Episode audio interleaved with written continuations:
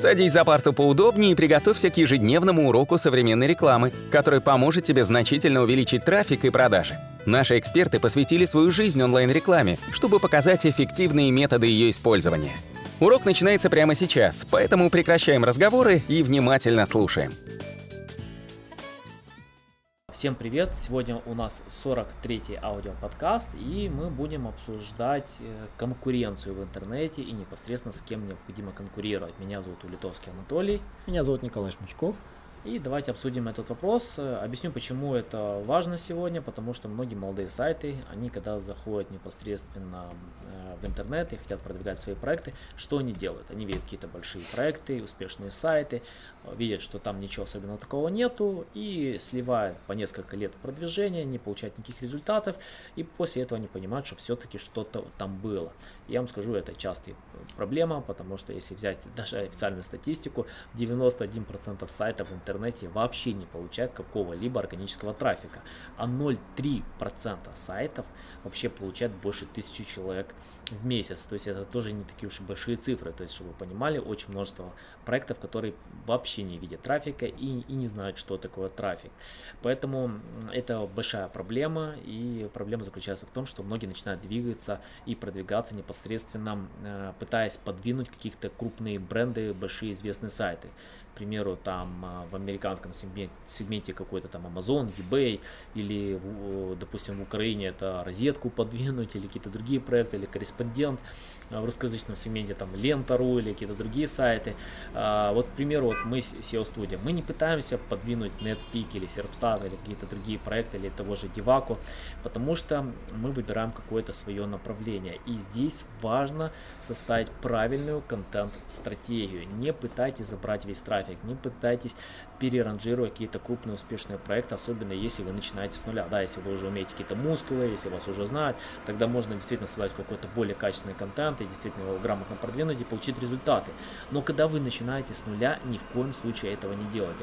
И необходимо идти шаг за шагом. Каким образом? Вот, к примеру, вот вы занимаетесь боксом, что вы делаете? Вы непосредственно э, изначально должны потратить много времени в спортзале, тренироваться, провести множество спаррингов. Только после этого, когда вы уже э, получите непосредственно какую-то квалификацию, вы можете выйти на какие-то уже непосредственно региональные турниры, там может чемпионат области или вашего города.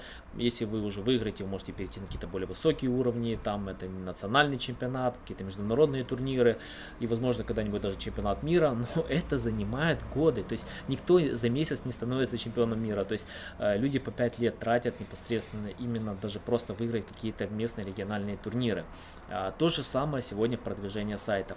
Вы не можете просто прийти и сразу стать э, непосредственно переранжировать какие-то успешные проекты, потому что они потратили уже много лет, они уже э, имеют какие-то рекламные бюджеты, они уже съели множество подводных камней и поняли, где их ошибки, они их исправили. Вы будете с ними только сталкиваться, будете идти. Поэтому не пытайтесь их переранжировать, лучше ищите конкурентов, непосредственно те сайты, которые не обладают э, высоким уровнем конкуренции. К примеру, э, есть такие параметры, как UMOS, Ahrefs и множество там других инструментов, тоже Serpstat, которые показывают э, domain рейтинг, то есть это непосредственно рейтинг домена.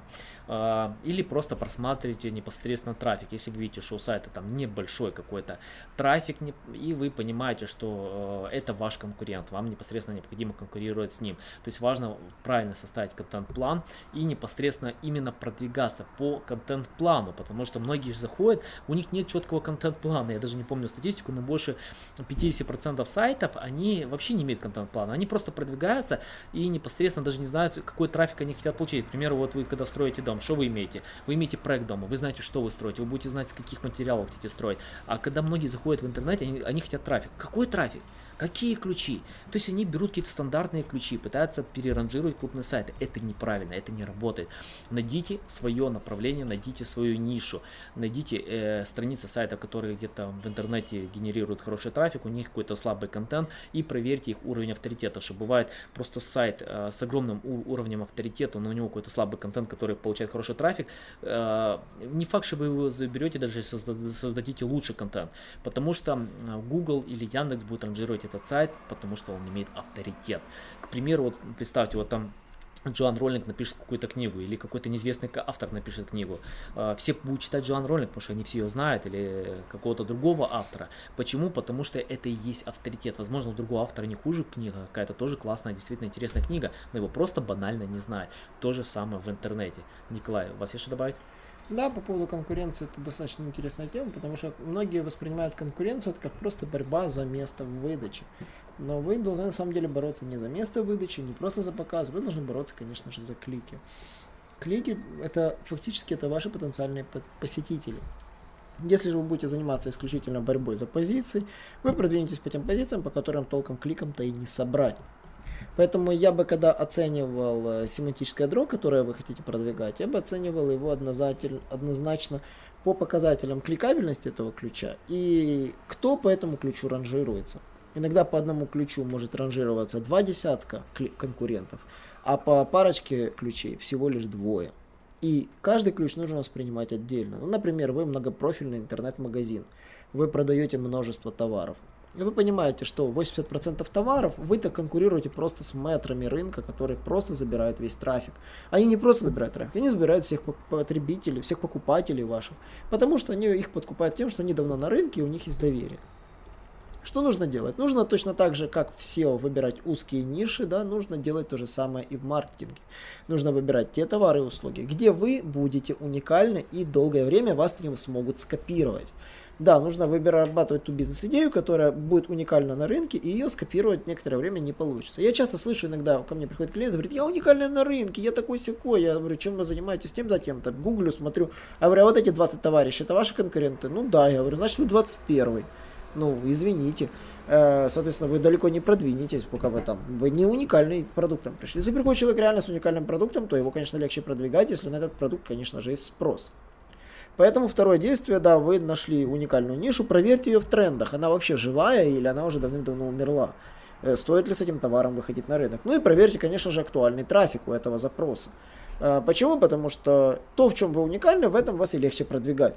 Э, эту рубрику проще двигать, потому что если вы будете получать трафик, то вы хотя бы будете получать потенциальных клиентов, а не просто кого попало. То есть, если вы, допустим, продаете электроники, у вас все есть бренды, допустим, вы продаете Meizu, Xiaomi, iPhone, Samsung, и оказывается, единственная у конкурентная ниша у вас, допустим, телефона Meizu, а все остальные уже на рынке есть и продаются крупными магазинами, то, понятно, не надо продвигать по запросу iPhone, потому что там тысячи трафика. Нет, вы не продадите эти айфоны, потому что вас просто задемпингуют монстры, монстры рынка.